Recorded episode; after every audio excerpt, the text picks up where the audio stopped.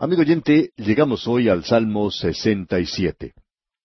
Y este es uno de los salmos más breves de naturaleza profética que tenemos, y usted puede notar que tiene siete estrofas. Creemos que los números en las Sagradas Escrituras tienen un significado. Ahora también pensamos que usted bien puede irse por las ramas en algo como esto. Pero el número siete no significa necesariamente la perfección, sino que es el número de algo que es completo. Y en ese sentido de que ya está completo, entonces se da por sobreentendido el asunto de la perfección. Pero el de ser completo es algo más correcto. Creemos que esto nos da aquí un gran salmo que revela el deseo y el propósito final y definitivo de Dios para este mundo. En realidad, es un gran salmo del rey. Necesitamos reconocer eso, que es un salmo del reino, y hay varias cosas en este salmo que son realmente maravillosas. Pero en primer lugar queremos dedicar unos momentos a esto aquí. Algunos expositores bíblicos lo han calificado como un salmo misionero. Por ejemplo, el comentador bíblico Byle dice lo siguiente, Este salmo es verdaderamente un salmo misionero. Y luego ellos proceden a dar una interpretación fuera de moda, postmilenaria, de la Iglesia convirtiendo el mundo. Ahora, este no es un salmo misionero como tal. En realidad, la Iglesia no está en este salmo para nada. Creemos que ahora usted ya ha descubierto que por lo menos nosotros no creemos que la iglesia esté en los salmos, sino solamente en símbolo o sentido figurado. Vimos eso allá en el Salmo 45, se recuerda, donde se menciona a la reina con oro de Ofir. Eso era allí, es decir, que la iglesia estará con el Señor Jesucristo cuando Él reine sobre la tierra. Este es en realidad un salmo profético. Mira más allá de esta edad hacia el reino. Estamos hablando aquí del reino milenario. Y allí uno puede observar a un mundo convertido, un mundo renovado, y es el mundo en el cual Dios nos bendecirá, y donde todos los cabos de la tierra le temerán. Será quitada la maldición, y entonces seremos capaces de cantar el himno de aleluya. Quisiéramos utilizar esto como un ejemplo del hecho que existe una diferencia entre la interpretación y la aplicación de la Escritura necesitamos aprender que esa es una de las reglas más sencillas de la Escritura y es una regla que tememos mucho los grandes teólogos y maestros de la Biblia han olvidado. En lugar de ser sencillos, ellos quieren ser muy esotéricos, reservados e intelectuales y pierden estas cosas sencillas. Y lo sencillo es lo siguiente. Toda escritura es para nosotros, pero no toda escritura es dirigida a nosotros. ¿Ve usted? Y eso es lo que tenemos aquí en realidad. Es para nosotros lo que vemos aquí, en primer lugar, en la perspectiva de las misiones. Ahora alguien quizá diga, ¿cómo puede usted poner misiones en un salmo que mira más allá de la iglesia? Bueno, existe un gran principio de hermenéutica, que es la ciencia de la interpretación, y que quiere decir que es necesario distinguir entre la interpretación y la aplicación. La interpretación es algo definitivo, es algo básico, y la escritura no significa todo lo que uno quiera que signifique. Significa una sola cosa. Pero existe también una aplicación, y esa aplicación debe descansar en la interpretación para que así sea acertada, y la aplicación puede ser algo elástico. Ahora podemos ilustrar eso con una explicación sencilla. Un diamante, para que tenga verdadero valor, primeramente debe ser lapidado y engastado en una montura apropiada. Luego puede ser lucido en cualquier dedo en que calce. Si usted visita el Museo Smithsoniano en la ciudad de Washington, en los Estados Unidos, entre otras cosas, usted puede ver el diamante Hope. Eso es algo bastante interesante. Muchas personas pasan por donde se exhibe ese diamante y todos miran el diamante y se olvidan de lo demás. Suponemos que es a causa de la codicia que existe en el corazón de todos nosotros. Pues bien, ese diamante Hope no puede ser usado en ningún dedo, no tiene ningún valor en ese sentido. Allí está siendo exhibido nada más. Y se nos indica que si cualquier cosa sucede en ese lugar, ese diamante puede descender al sótano e ir a parar a una caja fuerte. Bueno, eso no le está haciendo ningún bien a nadie, como podemos ver, y no es de ningún bien personal para nadie. Es simplemente un gran diamante. Ahora un diamante debe ser colocado en el engaste apropiado. De la misma manera tenemos que hacer con la escritura, y el engaste es la interpretación. Luego puede ser colocado en el dedo de la experiencia, y esa es entonces la aplicación. Hay un viejo dicho callejero que dice, al que le calce el guante, que se lo aguante. Si usted llega a uno de esos salmos y le habla a su corazón, y Dios le puede hablar en todos ellos, y esperamos que así sea, entonces tiene un mensaje para usted. Es interesante notar que a través del mensaje de Dios a las siete iglesias en Asia, cuando el Señor Jesucristo les habló, había una aplicación local y una interpretación local. El Señor Jesús estaba hablando directamente a las iglesias locales, pero Él finalizó diciendo, oiga, y eso es para la persona que tiene oídos. Si usted tiene oídos, entonces Él le está hablando a usted. El que tiene oído, oiga lo que el Espíritu dice a las iglesias. Así es que hay un mensaje en cada uno de ellos para nosotros. Esa es la aplicación. Debemos repetir aquí que este no es un salmo misionero. Sin embargo, hay grandes principios aquí. Hay varias cosas en este salmo que son bastante interesantes. Dijimos que había siete estrofas. La expresión nos bendiga es mencionada tres veces. Te alaben es mencionado cuatro veces. Y también hay tres personas o grupos aquí. Creemos que se hace mención de Dios como quince veces en este salmo, y también tenemos la Trinidad. Y el nosotros aquí es la nación de Israel y se menciona seis veces. En el versículo seis dice, Nos bendecirá Dios, el Dios nuestro, que quiere decir el Dios de Israel. Y las naciones o los pueblos son mencionados nueve veces.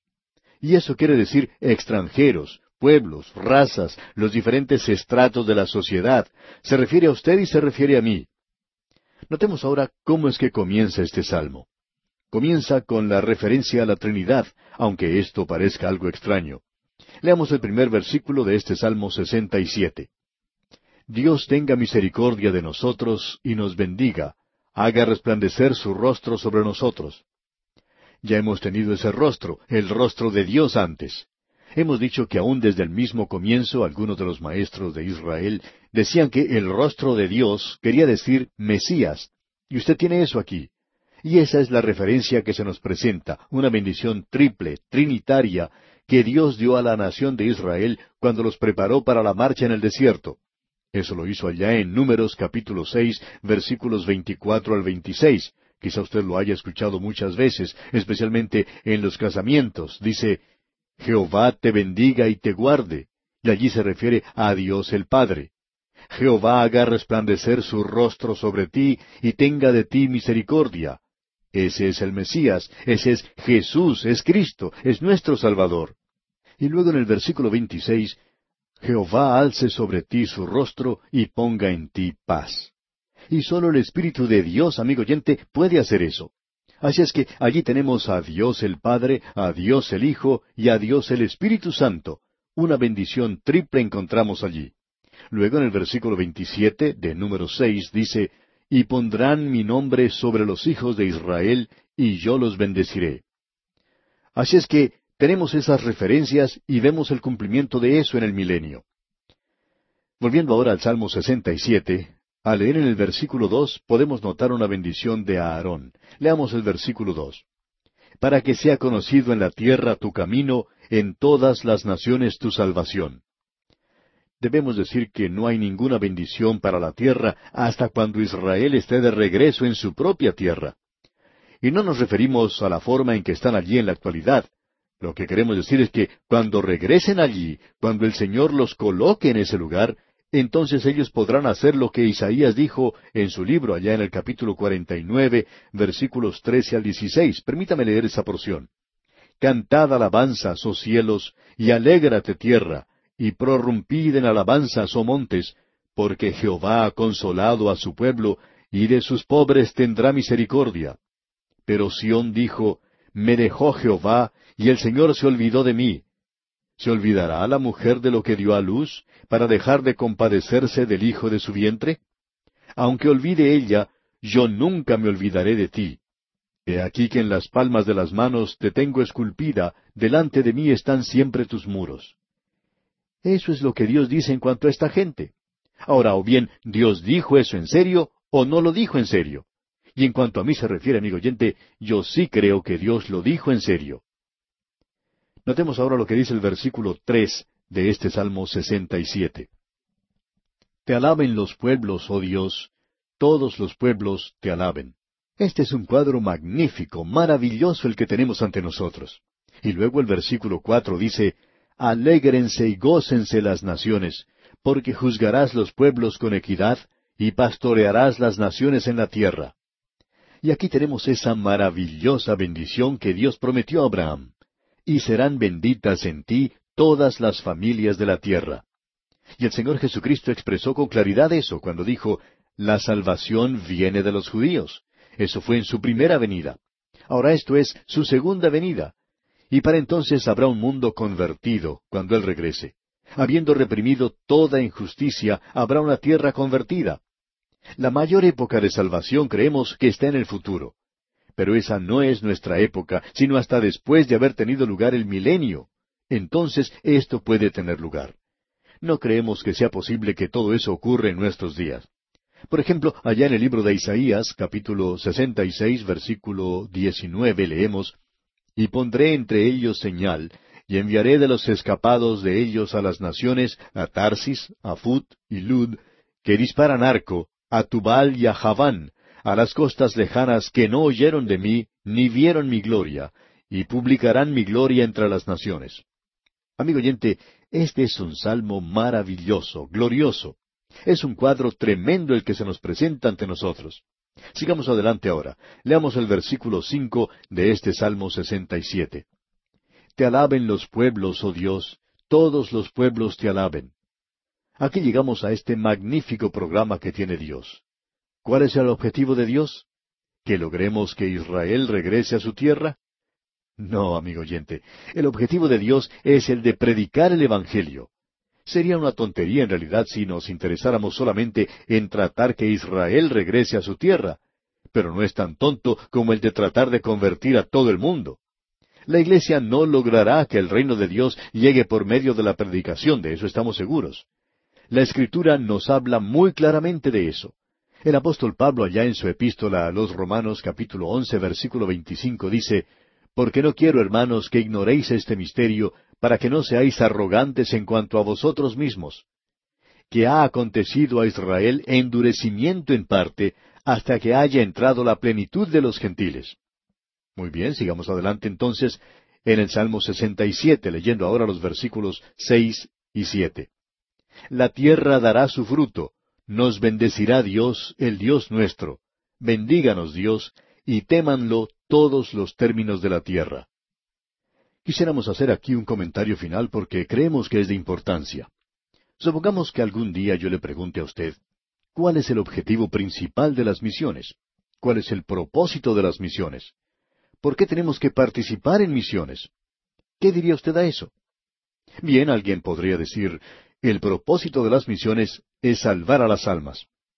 Y mi respuesta a eso es, no, ese no es el propósito. Bueno, usted no está hablando en serio, ¿verdad? Eh, usted está queriendo decir otra cosa. ¿No estamos tratando de que la gente sea salva? Sí, amigo oyente, pero ese no es el propósito principal. Notemos lo siguiente. Debemos predicar el Evangelio a toda criatura para obedecer el mandamiento de nuestro Señor Jesucristo. Esas son nuestras órdenes, el de predicar el Evangelio. Nosotros tenemos que hacer pública la palabra de Dios. Ahora alguien quizá diga, ese es el motivo. Bueno, ahora usted está más cerca de la verdad, pero hablando honradamente, no creemos que eso sea todo. ¿Cuál es el propósito de las misiones? ¿Deberíamos estar haciendo eso en el presente? Escuche lo que dice este salmo.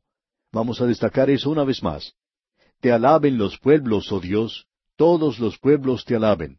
Y el versículo siete, Bendíganos Dios, y témanlo todos los términos de la tierra. Esta es una confianza reverencial en Dios. ¿Cuál es entonces el objetivo principal de las misiones? El versículo cinco de este Salmo 67 dice, Te alaben los pueblos, oh Dios, todos los pueblos te alaben. ¿Qué quiere decir esto? Bueno, el propósito principal de las misiones es el de glorificar a Dios. Ese es el propósito de esta transmisión radial, el de glorificar a Dios. Queremos que usted nos escuche atentamente, amigo oyente. Ese es el motor que arrastra el tren de esta transmisión y todos los programas de cualquier misión, el de glorificar a Dios. Y el que le sigue es este, el de predicar el Evangelio, es el de publicar la palabra de Dios, el de lograr que la gente sea salva. ¿Por qué? para que nuestro Dios sea glorificado. Nos preguntamos si hemos perdido acaso ese objetivo en el presente.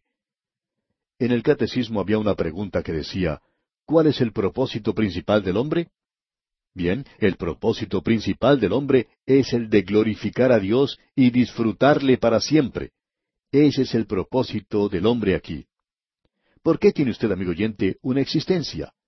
¿Es nuestro propósito aquí solamente el de comer carne y pescado y dejar un plato vacío? ¿Es eso lo que se supone que todos los hombres tienen que hacer? No, amigo oyente. El hombre tiene que glorificar a Dios. El glorificar a Dios, el proclamar su palabra. Nosotros lo glorificamos a Él cuando predicamos el Evangelio. Glorificamos a Dios cuando hay gente que se salva. Pero el propósito es el de glorificarlo a Él. Esperamos haber dejado esto bien explicado, bien claro. Es muy importante que nosotros coloquemos en su lugar apropiado el propósito principal, el que pongamos sus cosas en la perspectiva correcta. Bueno, ya hemos pasado bastante tiempo aquí, así es que sigamos adelante. Llegamos ahora al Salmo 68. En realidad debemos decir que este es un salmo maravilloso. Al haber leído el salmo anterior, vimos que había una referencia al capítulo seis de Números, versículo 25.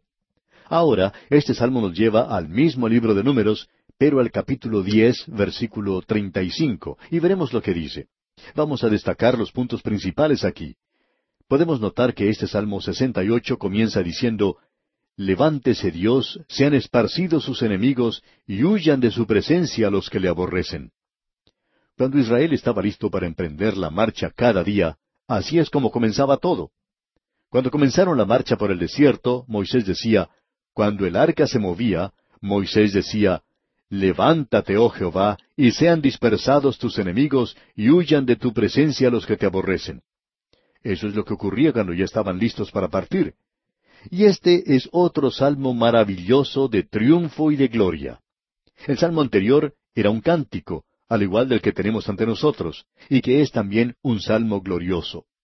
Tenemos aquí un salmo de una gran victoria. Usted lo puede observar al avanzar en la lectura del mismo, y que en la primera parte del versículo cuatro podemos leer Cantad a Dios, cantad salmos a su nombre. Nuevamente usted puede apreciar aquí que nosotros glorificamos a Dios, y esa es la dirección que está siguiendo Dios hacia el día cuando este mundo le glorificará. No le está glorificando en el presente. En lugar de eso, están tomando su nombre en vano. Preste atención a lo que dice aquí el versículo trece de este Salmo sesenta y ocho. Bien que fuisteis echados entre los tiestos, seréis como alas de paloma cubiertas de plata y sus plumas con amarillez de oro. Esto es una referencia a lo que ocurrió en el libro de Génesis, cuando Rubén no salió a la batalla ya que él se había ocultado entre los tiestos. Aún nosotros podemos hacer algo así. Israel estaba inactivo, sin decidirse, pero aquí se presenta una paloma. Una paloma es un ave de sacrificio y es un tipo de Cristo. ¿Y qué cuadro el que tenemos aquí? aunque ellos estuvieran negligentes, aunque ellos estuvieran actuando como no debieran o no tuvieran el entusiasmo necesario, aún así el sacrificio de Cristo lo cubrirá. Queremos que usted note el versículo 18. Este puede ser llamado un salmo de ascensión. Es citado en la carta a los Efesios capítulo cuatro versículo ocho. Leamos este versículo 18. Subiste a lo alto, cautivaste la cautividad, tomaste dones para los hombres y también para los rebeldes, para que habite entre ellos Ja, Dios. Cuando finalicemos nuestro estudio del libro de Salmos, vamos a pasar a la epístola del apóstol Pablo a los Efesios y vamos a tratar esto más a fondo. Pero cuando el Señor Jesucristo ascendió al cielo, creemos que Él hizo dos cosas. Él llevó consigo a todos los santos del pasado. Ellos estaban en el paraíso, él los redimió y podemos decir que Dios los había salvado a crédito hasta ese entonces. Pero nuestro Señor pagó el precio de la redención cuando Él murió sobre la cruz.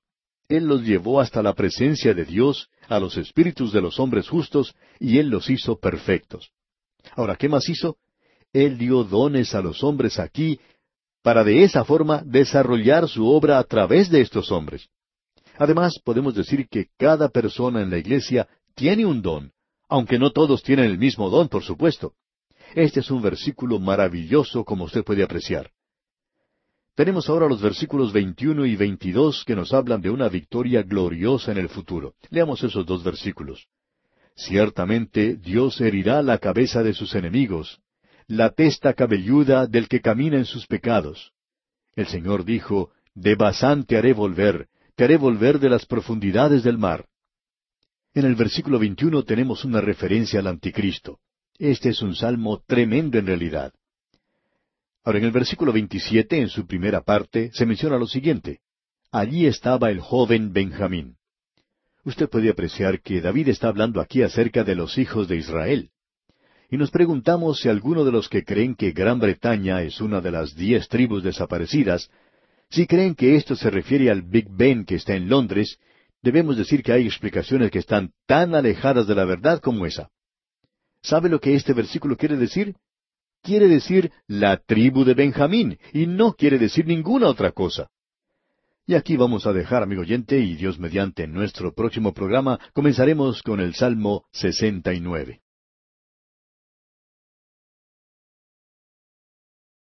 En nuestro estudio de hoy llegamos al Salmo 69. Y este es un gran salmo mesiánico. Creemos que es uno de los mejores.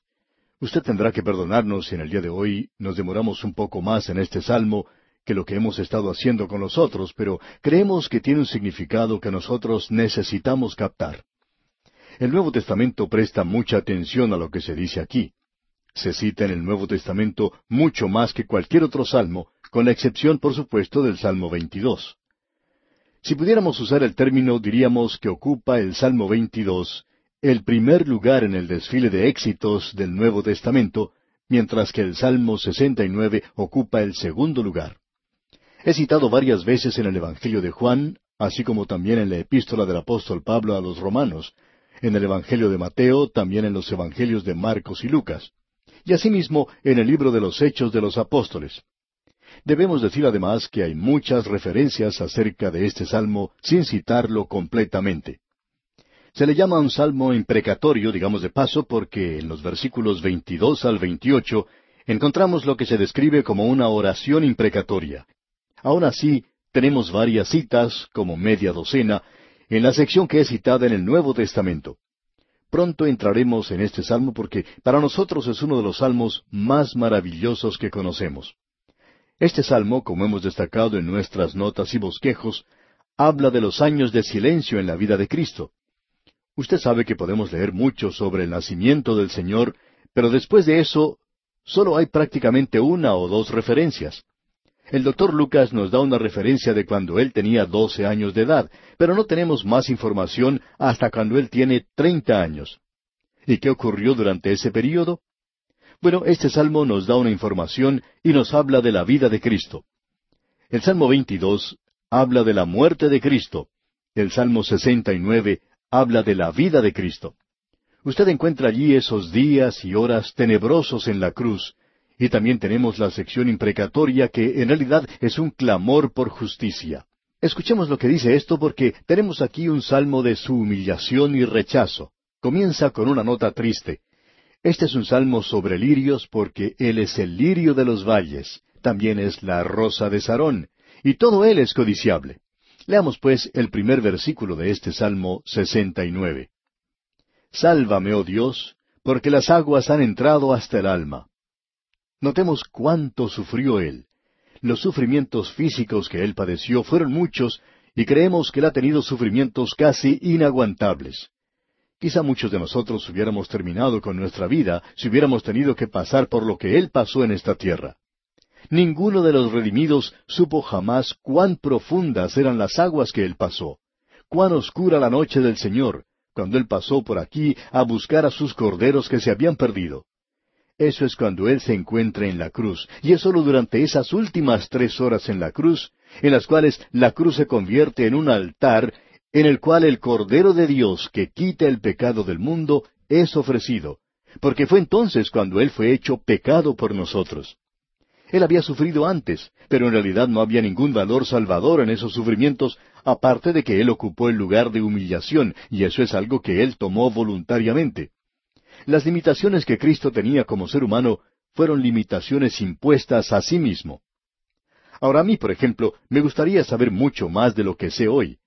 A mí me gusta expandir mi conocimiento. Escuchamos hoy tanto de expandir nuestra mente. Bueno, a mí me gustaría expandir mi mente, pero no con el método que es utilizado en el presente. Sin embargo, el Señor Jesucristo cuando vino a este mundo, en lugar de expandirse, Él se contrajo. Él se hizo un hombre, se humilló a sí mismo. Y ahora, en ese estado Él clama, dice en el versículo dos, Estoy hundido en cieno profundo, donde no puedo hacer pie. He venido a abismos de aguas, y la corriente me ha anegado. Estas corrientes son de sufrimiento desde su mismo nacimiento. Él nació, sabemos, en un pesebre que aparentemente era parte del mesón. No estamos seguros que el establo haya sido tan bueno como el resto del lugar en ese día, y la otra parte era todo público. Y él tuvo un lugar donde nadie podía ver lo que estaba ocurriendo, a no ser por las vacas, los bueyes y los corderos. Ellos eran mucho mejor que las multitudes que se encontraban allí en el mesón y lo habían colmado. Lo que él está diciendo aquí es lo siguiente. Él comenzó el sufrimiento y luego vamos a Nazaret donde él creció. Y allí se nos dice en el versículo tres, Cansado estoy de llamar, mi garganta se ha enronquecido, han desfallecido mis ojos esperando a mi Dios. Amigo oyente, en esos treinta años hubo oportunidades cuando sus ojos estuvieron rojos de tanto llorar. ¿Por qué? Bueno, leamos la primera parte del versículo cuatro. Dice, Se han aumentado más que los cabellos de mi cabeza los que me aborrecen sin causa. Bien, esto ha sido citado en el Evangelio según San Juan, capítulo quince, versículo veinticinco. Y él lo cita allí y lo aplica a sí mismo. Este versículo cuatro una vez más dice, Se han aumentado más que los cabellos de mi cabeza los que me aborrecen sin causa. Se han hecho poderosos mis enemigos, los que me destruyen sin tener por qué. ¿Y he de pagar lo que no robé? A él lo habían aborrecido sin ninguna causa. No tenían ninguna justificación para hacer eso. Y ahora se nos dice que somos justificados. Somos salvos en base de lo que se nos dice que fue hecho libremente. Tenemos esa traducción allá en la epístola del apóstol Pablo a los Romanos capítulo tres, versículo veinticuatro, donde dice, siendo justificados gratuitamente por su gracia, mediante la redención que es en Cristo Jesús. Y esa palabra es la misma que se utiliza cuando dice, sin causa me aborrecieron. Y aquí debería decir, siendo justificado sin causa. Es decir, que Él no encontró nada en mí que pudiera salvarme. No hubo nada de eso de mirar a una persona aquí abajo y decir, bueno, ese es un buen muchacho, es una buena persona, lo voy a justificar. No, amigo oyente, no hay nada de eso. Él dice, Él es un pobre pecador perdido y no hay ninguna causa o motivo para salvarle. Entonces ellos le aborrecieron a Él sin causa para que yo pudiera ser justificado sin causa también. Qué maravillosa la verdad que encontramos aquí. Escucha ahora lo que dice el versículo cinco de este Salmo sesenta y nueve. Dios, tú conoces mi insensatez, y mis pecados no te son ocultos. Ahora alguien puede decir, ¿Cómo puede aplicarse eso al Señor? Bien, usted debe recordar que Él no solo vino aquí abajo a tomar el lugar de un ser humano, sino que Él vino aquí siendo santo, sin mancha, sin contaminación, separado de los pecadores, y allí en las últimas horas que ocupó en esa cruz, Él fue hecho pecado por nosotros. Y eso es lo que Él estaba resistiendo cuando estaba en el jardín de Getsemaní. Él estaba diciendo, Padre, pasa de mí esta copa. ¿Cuál copa? Viene esa copa de pecado, mi copa, mi copa de iniquidad. Los profetas hablaban de llenar la copa, y él tomó eso, y fue algo terrible para él. Es algo natural para nosotros. Para nosotros el cometer pecado es algo natural, pero no lo era para él. Y eso es lo que hace que el sufrimiento haya sido aquí tan terrible. Ahora los versículos seis y siete dicen, no sean avergonzados por causa mía los que en ti confían, oh Señor Jehová de los ejércitos. No sean confundidos por mí los que te buscan, oh Dios de Israel. Porque por amor de ti he sufrido afrenta, confusión ha cubierto mi rostro. Usted puede apreciar que Él vino aquí por dos razones por las cuales Él soporta todo esto. Una de esas razones es debido a quién era Él. Lo aborrecieron de la misma manera que un pecador aborrece a una persona que es justa en el presente. Si hay alguna cosa que el pecador resiste, es eso. Y luego la otra razón es por el lugar que él vino a ocupar, un lugar humilde, bajo. Ahora, en el versículo ocho tenemos algo que es en realidad maravilloso. Escuche usted. Extraño he sido para mis hermanos y desconocido para los hijos de mi madre. Eso nos dice algo que no conoceríamos de alguna otra manera. María había tenido otros hijos. Esto confirma lo que dice el Evangelio. Y no solo eso, sino que encontramos aquí que esos otros hijos lo trataban a él como un extraño. ¿Por qué? Porque ellos se habían enterado de que José no era su padre. José era el padre de ellos, pero no lo era de él. Y ellos lo aborrecían a él por esto. Se nos dice aquí, extraño he sido para mis hermanos. ¿Cree usted que a él le tocó crecer en un hogar feliz? Ese era un hogar infeliz en realidad. ¿Qué cuadro el que tenemos aquí de ese hogar en Nazaret? Quizá usted tenga algún cuadro de la casa de Nazaret, un cuadro muy hermoso, un lugar ideal. Pero, amigo oyente, fue cualquier cosa menos un lugar ideal en el cual Jesús tuvo que crecer. Leamos aquí una vez más el versículo ocho. Extraño he sido para mis hermanos y desconocido para los hijos de mi madre. Ellos eran medio hermanos, y esto nos habla del nacimiento virginal también. No dice aquí que eran los hijos de su padre, sino que dice los hijos de mi madre. Notemos ahora lo que dice el versículo nueve. Porque me consumió el celo de tu casa, y los denuestos de los que te vituperaban cayeron sobre mí. Este es el mismo versículo que él también citó en referencia al templo en Jerusalén. Esta gente era muy religiosa y muy ocupada en los asuntos del templo, y aun cuando ellos estaban tan ocupados allí, estaban muy lejos de Dios. El Señor dice, porque me consumió el celo de tu casa. Y el versículo diez agrega, lloré afligiendo con ayuno mi alma, y esto me ha sido por afrenta. Cuando él se ponía a ayunar, sus hermanos lo ridiculizaban por hacer eso, y decían que quizá él estaba fingiendo y comiendo a escondidas. Luego él dice algo más, aquí en el versículo once. Puse además silicio por mi vestido, y vine a hacerles por proverbio. ¿Y sabe usted lo que era ese proverbio? De que él era un hijo ilegítimo. Eso era lo que estaba circulando por la zona. Usted sabe que los liberales en el presente, los modernistas, no son ellos los que han pensado que él era un hijo ilegítimo. La gente de su tiempo ya lo estaba haciendo. Notemos lo que dice ahora el versículo doce. Hablaban contra mí los que se sentaban a la puerta, y me saerían en sus canciones los bebedores. Esto no estaba sucediendo solamente en su hogar en Nazaret, sino en la pequeña ciudad de Nazaret misma. Aquellos que se sentaban a la puerta eran los líderes de la ciudad. Esos hombres encumbrados que se burlaban de él y los borrachos en el bar, ellos se ponían a decir cosas denigrantes acerca de él y de su madre. Permítanos decirle, amigo oyente, que esta era la vida que él tenía en Nazaret.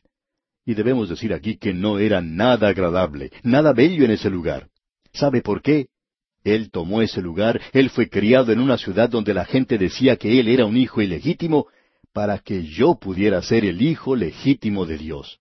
Nadie ahora en el cielo puede señalarme y decirme que no soy el hijo de Dios. ¿Y sabe por qué? Porque Él llevó eso sobre Él por mí en la cruz para poder pagar la culpa de mis pecados. Este en realidad es un salmo maravilloso.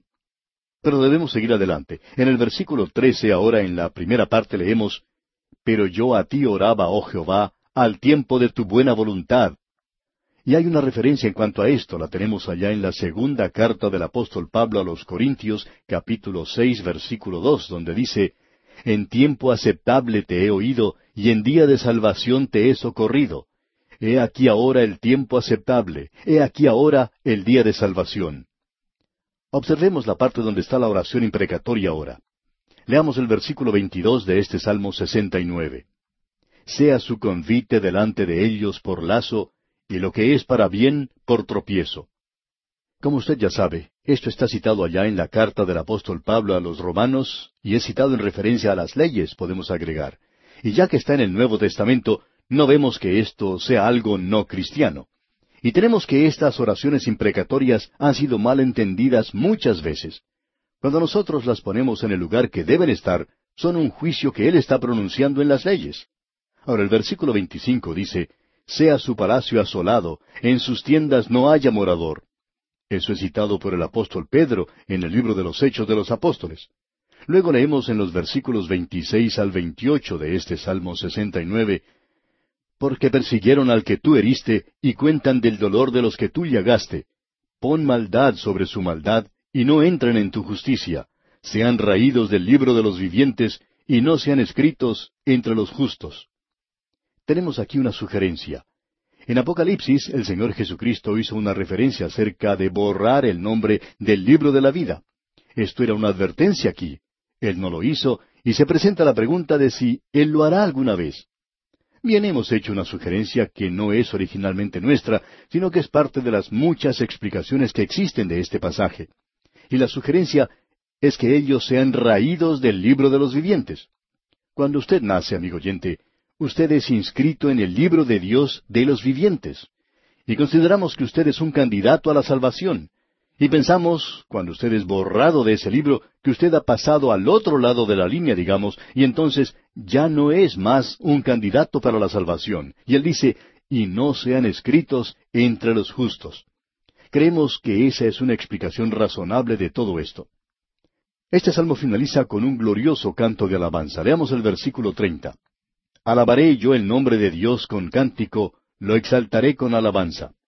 Usted se da cuenta que Él vino en humildad y que cuando Él regrese será exaltado. Y Él tendrá a los redimidos en este mundo.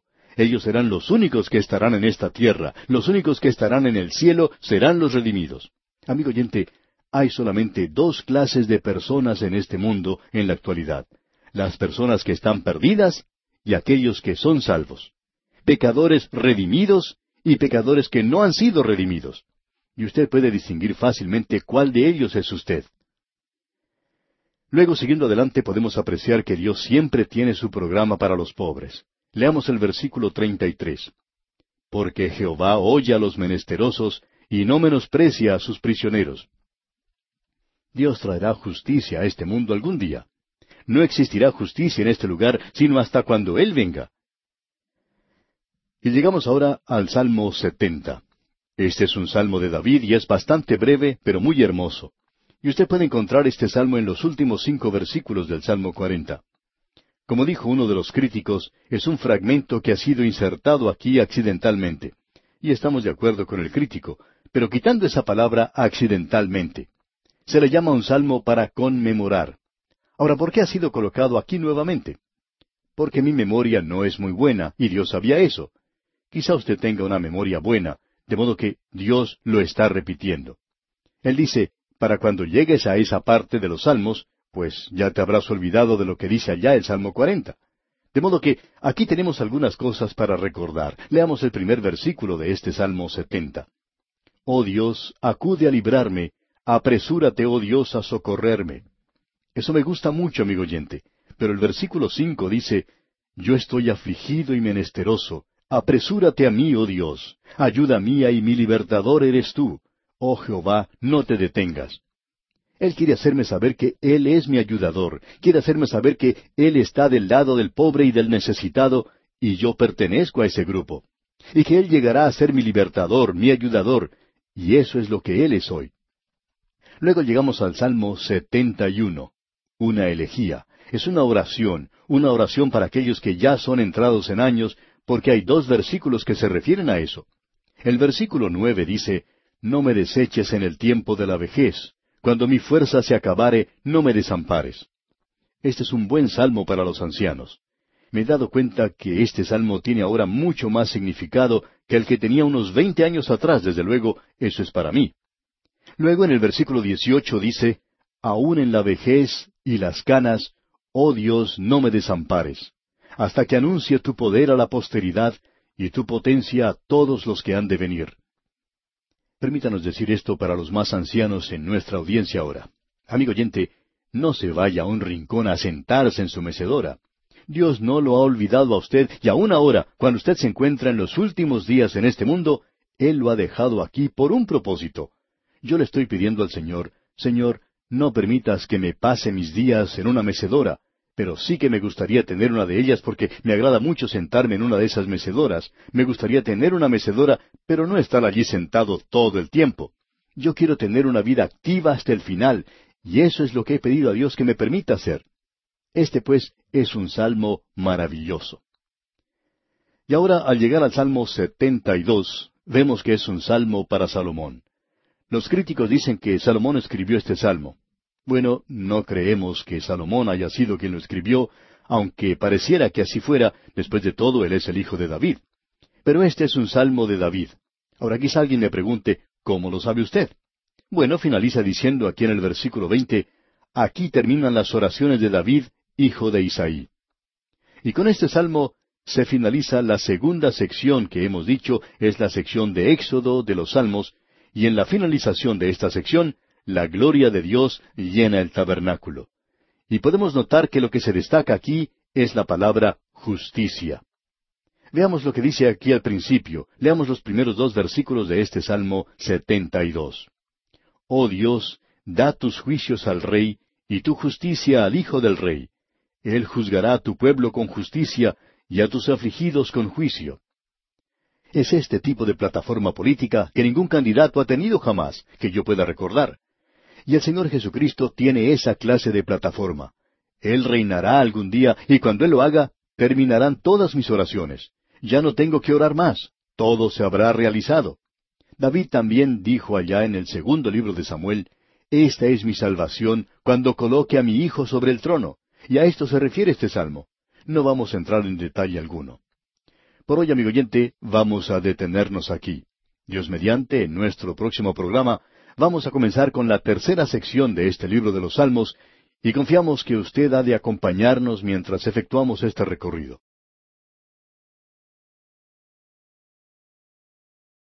Llegamos hoy, amigo oyente, al Salmo 73.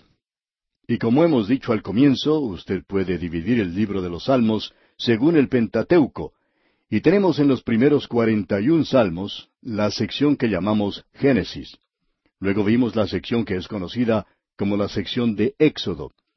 Esa sección, digamos de paso, comenzaba con el Salmo 42. Llegamos ahora, comenzando con el Salmo 73, a la sección de Levítico. Y aquí es donde usted encontrará, aún desde el primer salmo de esta sección, que se menciona el santuario. Usted puede apreciar que en el libro de Levítico se menciona la adoración en el tabernáculo, luego en el templo, y este es uno de los grandes libros de la Biblia. Ahora, al llegar a la tercera gran división del libro de los Salmos, encontramos que el énfasis se pone aquí en el santuario, la casa de Dios. Pero, ¿qué enfatizará uno allí? Bueno, el libro de Levítico enfatizaba dos cosas, la santidad de Dios y también que sin el derramamiento de sangre no hay remisión de pecados. Así es que las dos palabras que se destacarán son santidad y sacrificio, y ellas figurarán destacadamente en esta sección en particular. Encontraremos aquí varios salmos maravillosos, y comenzamos con una serie que David no escribió. Estos son los salmos de Asaf, y este hombre era un músico, como dijimos, este salmo fue escrito por él. Comencemos entonces con este salmo de Asaf, el salmo 73.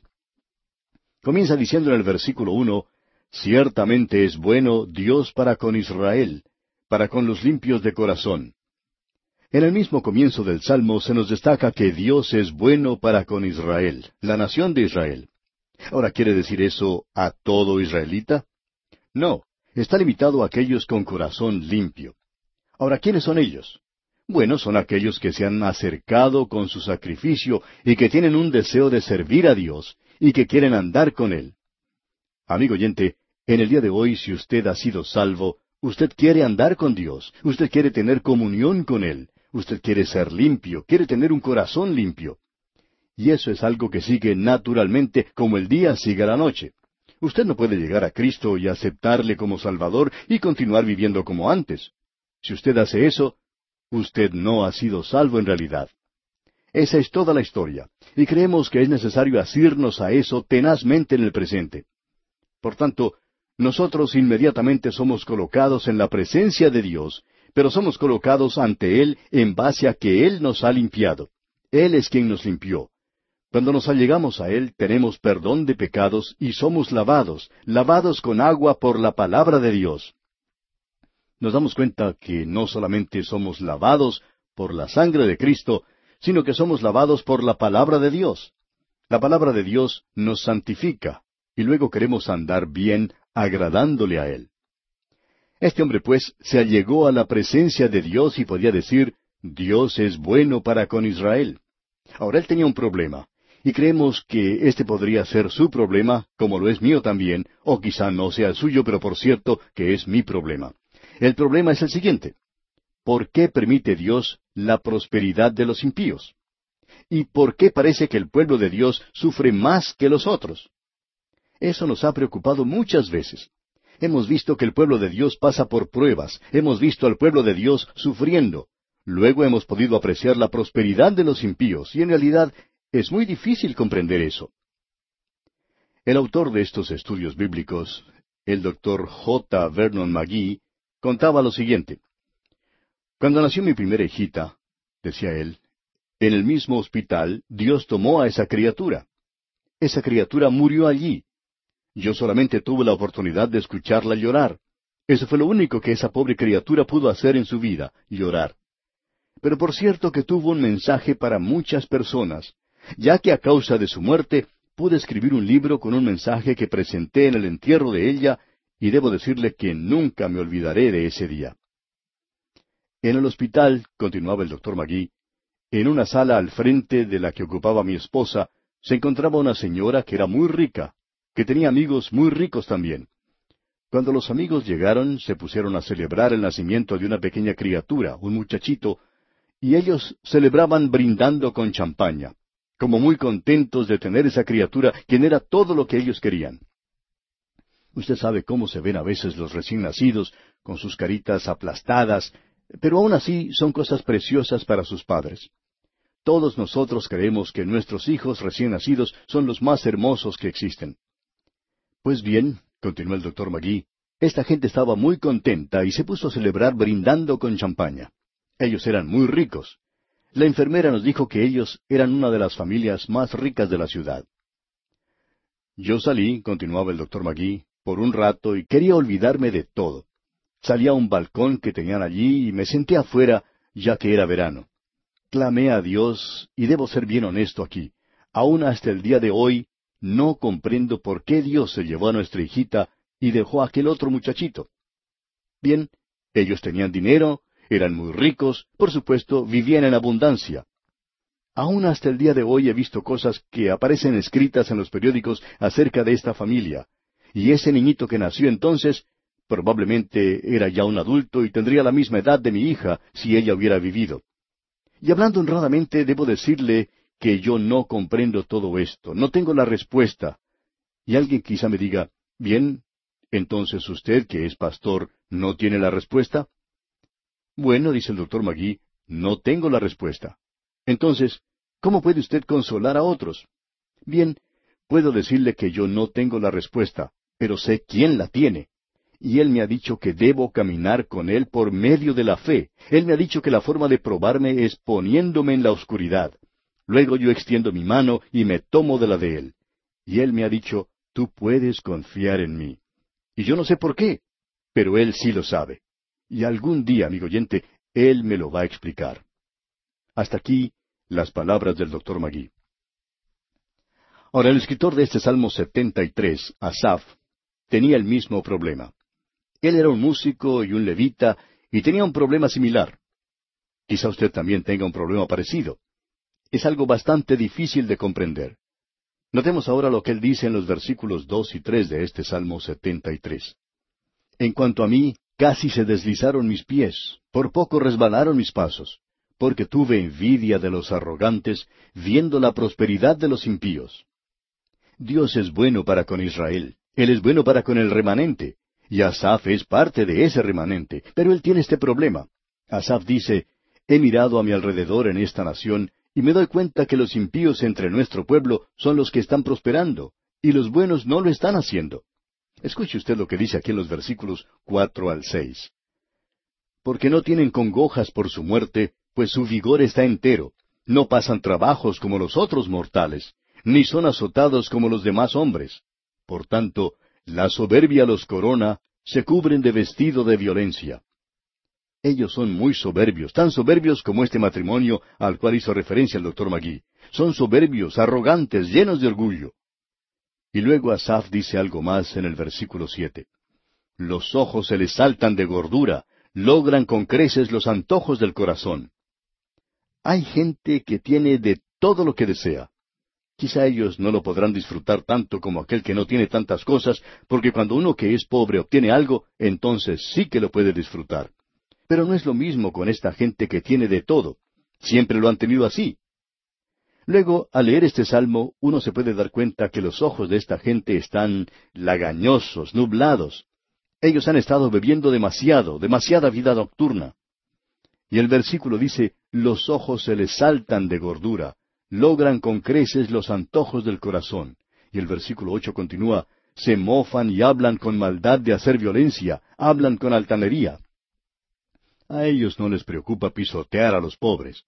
Los ricos en muchas partes son los que escriben las leyes de los países y luego ellos son los primeros en desobedecerlas. Pero ellos obligan a los pobres a cumplirlas. Sin embargo, uno puede mirar dónde están los ricos en el presente. Ellos no están siguiendo la línea que se ha trazado pero que usted y yo debemos seguir. Esto es algo que a uno le puede amargar cuando mira alrededor de uno. Notemos ahora lo que dice el versículo nueve. Ponen su boca contra el cielo y su lengua pasea la tierra. Uno puede escuchar a los ricos en el presente. Ellos son los que siempre están apareciendo en la televisión, ellos son los que aparecen en las noticias. Y su lengua pasea la tierra. No hay nada mejor que la radio y la televisión para que ellos hagan esto. Luego el versículo diez dice, Por eso Dios hará volver a su pueblo aquí, y aguas en abundancia serán extraídas para ellos. El pueblo de Dios tiene que pagar impuestos hasta la muerte. Están en dificultades, tienen que pagar por todo. Se nos ha dicho que hay gente rica que no tiene que pagar impuestos de ninguna naturaleza. No hemos descubierto todavía cómo lo hacen, pero parece que todo le sale bien a ellos. Ahora el versículo once de este Salmo setenta y tres dice, Y dicen, ¿Cómo sabe Dios? ¿Y hay conocimiento con el Altísimo? Ellos no tienen ningún interés en Dios, no saben nada acerca de Él, y preguntan, ¿y hay conocimiento en el Altísimo? Ellos no están interesados en Dios, su dinero es su Dios. Y el versículo doce continúa, He aquí estos impíos, sin ser turbados del mundo, alcanzaron riquezas. ¿Le molesta a usted eso, amigo oyente? A mí me ha molestado en algunas ocasiones. Escucha ahora lo que dice el versículo trece. Verdaderamente en vano he limpiado mi corazón y lavado mis manos en inocencia. Asaf está diciendo, yo he tratado de vivir para Dios, pero parece que esto no trae ningún beneficio. Y luego leemos en los versículos catorce al dieciséis, Pues he sido azotado todo el día y castigado todas las mañanas. Si dijera yo, hablaré con ellos, he aquí a la generación de tus hijos engañaría. Cuando pensé para saber esto, fue duro trabajo para mí. Asaf dice, esto me está preocupando, no puedo dormir de noche. Y luego llegamos a la respuesta. Leamos el versículo 17. Hasta que entrando en el santuario de Dios, comprendí el fin de ellos. No es en esta vida, sino en el final. Y esa es la razón por la cual el Señor Jesucristo solamente contó una historia tratando este tema, que es acerca del hombre rico y del hombre pobre. Él quería ilustrar lo que ocurría después de esta vida. Uno era rico y el otro era pobre. Y amigo oyente, si usted no se allega a la palabra de Dios, usted va a amargarse mucho si mira la injusticia que existe. Pero cuando se acerca a Él y lee una historia como esa, usted se dará cuenta que Dios hoy juzgará a los ricos. Ese hombre rico mencionado en esa historia fue a parar a un lugar de tormento, y allí se encuentra hoy. Ese fue su fin. Pero si usted hubiera observado su funeral, quizá no hubiera podido ver nada como eso, porque todos los que estaban rodeando su féretro estaban tratando de hacerlo entrar al mismo cielo. Todos estaban diciendo cosas buenas acerca de él, cuánto había dado a las obras de caridad y todas esas cosas por el estilo. Pero, amigo oyente, él estaba allá en un lugar de tormento. Pero aquel otro pobre, aquel otro pobre hombre a quien ni siquiera le dieron un entierro decente, Quizá simplemente arrojaron su cuerpo a un basural, sin embargo, los ángeles lo tomaron y lo llevaron a la misma presencia de Abraham. Y debemos aclarar aquí, amigo oyente, que este hombre pobre no fue al cielo porque era pobre, sino porque siempre se acordó de Dios, porque amaba a Dios, su mayor riqueza era Dios mismo. Usted debe permanecer muy cerca de Dios, amigo oyente, si no quiere amargarse y volverse cínico al mirar este mundo y observar lo que ocurre a su alrededor. Y esa es la razón para la existencia de un santuario como se ha mencionado. Y en mi Dios, amigo oyente, es en quien usted puede confiar en el día de hoy. Yo no tengo la respuesta a sus dudas porque yo no tengo la respuesta a mi pregunta tampoco, pero conozco a alguien que la tiene. Pero él no dijo que me lo iba a decir ahora mismo. Él simplemente dijo, confía en mí, yo tengo la respuesta. Y algún día, amigo oyente, en su presencia, él me lo explicará. Mientras tanto, yo debo mantenerme con el conocimiento de que Él algún día me va a mostrar que lo que Él hizo era mucho mejor. No comprendo eso tampoco, amigo oyente, pero eso es lo que Él va a hacer. Este es un salmo maravilloso. Y como resultado de todo esto, ¿qué es lo que va a hacer Asaf? Bueno, escuche usted lo que dice aquí el versículo 23. Con todo, yo siempre estuve contigo, me tomaste de la mano derecha. Ya le había dicho, amigo oyente, que Él tomaría su mano. Él ha tomado la mía. Él me ha dicho, camina conmigo. Esa es la lección que uno puede aprender de esto, y esto es lo que el salmista está diciendo. Me tomaste de la mano derecha. Ahora el versículo 24 continúa, Me has guiado según tu consejo, y después me recibirás en gloria. Yo estoy con él en el día de hoy, amigo oyente, y puedo decir junto con el apóstol Pablo en su carta a los Filipenses, capítulo uno, versículo seis, estando persuadido de esto, que el que comenzó en vosotros la buena obra, la perfeccionará hasta el día de Jesucristo. No me diga que Él no va a hacer eso, porque eso sucederá tal cual Él dijo. Y ese es el mensaje de este salmo. Veamos una vez más este versículo 24. Me has guiado según tu consejo, y después me recibirás en gloria. No puedo pedir nada mejor que eso, amigo oyente, así es que simplemente confiaré en Él hoy. Y si a usted no le parece mal, pues yo voy a continuar con él. Y bien, llegamos ahora al Salmo 74. Una vez más tenemos ante nosotros al templo, y el templo está siendo profanado. Es un salmo masquil, no de David, sino de Asaf. Él es un levita y músico en el tabernáculo. Escuche lo que dice el primer versículo de este Salmo 74. ¿Por qué, oh Dios, nos has desechado para siempre? ¿Por qué se ha encendido tu furor contra las ovejas de tu prado? Y luego él clama en el versículo dos, Acuérdate de tu congregación, la que adquiriste desde tiempos antiguos, la que redimiste para hacerla la tribu de tu herencia, este monte de Sión donde has habitado. Aquí estamos hablando de geografía y debe ser esa tierra y en aquel lugar donde se encuentra ese pueblo hoy. Notemos ahora los versículos tres y cuatro de este Salmo setenta y cuatro. Dirige tus pasos a los asolamientos eternos, a todo el mal que el enemigo ha hecho en el santuario. Tus enemigos vociferan en medio de tus asambleas, han puesto sus divisas por señales. Ahora, ¿qué fue lo que sucedió? Jerusalén ha sido profanada.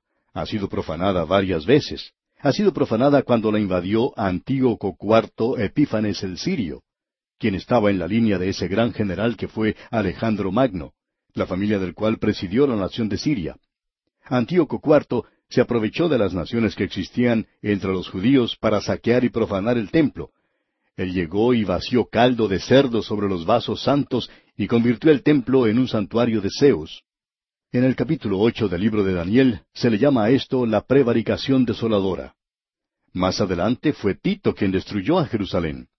El Señor Jesucristo había hablado acerca de él en su discurso pronunciado en el Monte de los Olivos y que es mencionado en el Evangelio de Lucas. Así que esto ha sucedido dos veces. Jerusalén fue destruida cuando llegó Nabucodonosor. No sabemos si él habrá llegado a profanar el templo. Él simplemente dejó todo hecho cenizas. Ahora esto mira hacia el futuro, hacia otro día que se acerca, cuando el templo será reedificado y una vez más será profanado en aquel día que está por venir. Y este es un clamor a Dios para que Él libre a su pueblo. Usted puede imaginarse lo desanimados, lo desalentados que ellos estarían cuando Nabucodonosor destruyó el templo y quemó la ciudad. Ahora notemos lo siguiente aquí en el versículo 12. Pero Dios es mi rey desde tiempo antiguo, el que obra salvación en medio de la tierra. Luego en el versículo 18 tenemos unas palabras maravillosas. Leamos. Acuérdate de esto, que el enemigo ha afrentado a Jehová, y pueblo insensato ha blasfemado tu nombre. El enemigo se ha apoderado de nosotros y hay muchos en la nación de Israel que han actuado de manera insensata. Ellos no se han vuelto hacia Dios. Sin embargo, el remanente, en el versículo 19 vemos, no entregues a las fieras el alma de tu tórtola, y no olvides para siempre la congregación de tus afligidos. Ellos están clamando, Sálvanos Dios en medio de estas dificultades. Amigo oyente, no importa lo malos que sean sus problemas, Él está mirando hacia aquel día. No sabemos cuál es su problema, amigo oyente, pero cualquiera que sea, y quien quiera que usted sea, Él lo librará. Él liberó a su pueblo de situaciones mucho más difíciles de las que nosotros tenemos, y en el futuro Él va a hacer un trabajo mucho mejor que eso. Ahora en el versículo 22 leemos, Levántate, oh Dios, aboga tu causa, acuérdate de cómo el insensato te injuria cada día.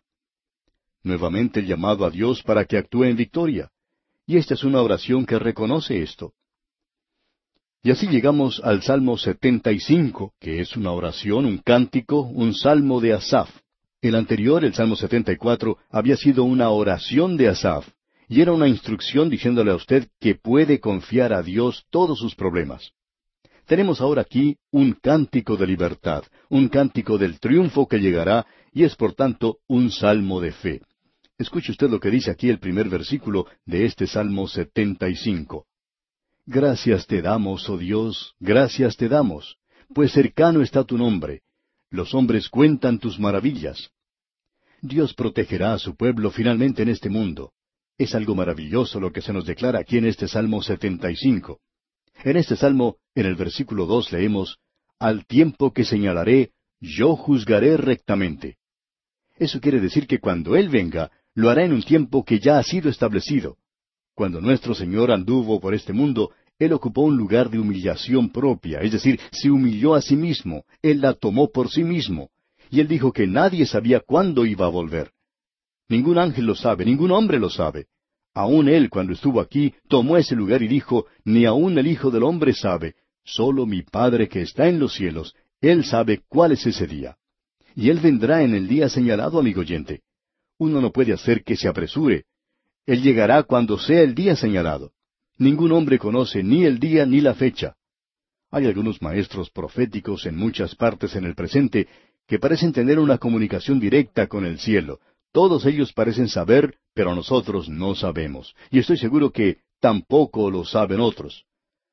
Hay algo importante que debemos notar aquí, y es que existe un tiempo señalado que se acerca. Ahora, ¿de dónde vendrá la ayuda?